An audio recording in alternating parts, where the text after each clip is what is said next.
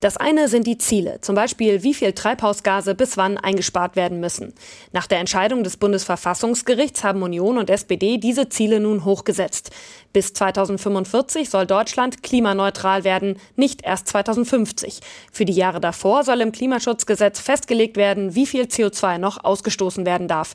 Bundesumweltministerin Schulze hält das für einen guten Weg. Jede Dekade, jede Generation übernimmt hier Verantwortung. Das ist ein Plan, der machbar ist, der zielführend ist und der Planungssicherheit schafft. Im Jahr 2030 sollen 65 Prozent weniger Treibhausgase ausgestoßen werden als 1990.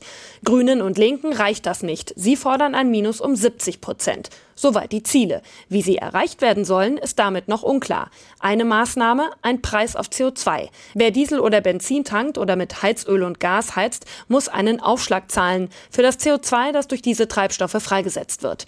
Die Grünen wollen diesen Preis deutlich stärker steigen lassen als bisher geplant.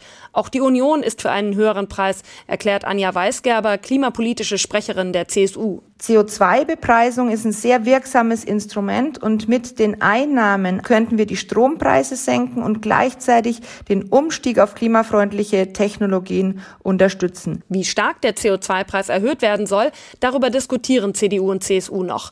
Ein Wahlprogramm gibt es noch nicht. Einen höheren CO2-Preis, wie Union und Grüne ihn fordern, sieht die SPD kritisch. Sie befürchtet, dass dadurch Menschen mit wenig Geld zu stark belastet werden.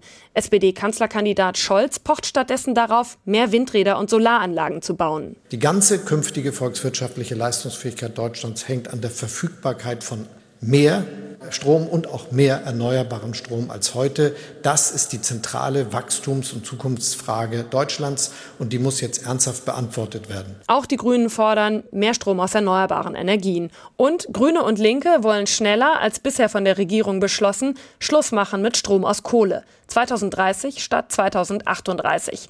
Lisa Badum, klimapolitische Sprecherin der Grünen. Es geht ja auch darum, dass die Regionen planen, dass die Erneuerbaren dann den entsprechenden Schub bekommen.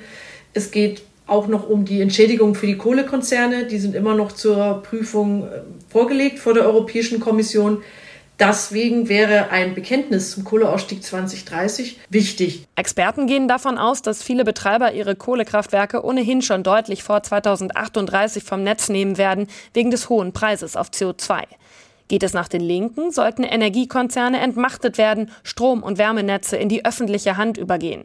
Den gegenteiligen Ansatz verfolgt die FDP, Klimaschutz durch Innovation in der freien Wirtschaft. So hält der FDP-Klimapolitiker Lukas Köhler zum Beispiel wenig davon, ab 2030 grundsätzlich keine Verbrennerautos mehr zuzulassen, wie die Grünen es fordern. Für uns ist wichtig, dass wir CO2-neutral werden. Aber ob wir das über E-Autos erreichen oder darüber, dass wir synthetische Kraftstoffe für den Verbrennungsmotor benutzen, das ist uns im ersten Schritt egal. Auch CDU-Chef Laschet ist gegen ein solches Verbot. Ein ähnlich strittiges Thema Tempolimit auf Autobahnen. Nicht mehr als 130 Kilometer pro Stunde fordern SPD und Grüne. Die AfD hält Klimapolitik für einen Irrweg. Sie zweifelt am menschengemachten Klimawandel.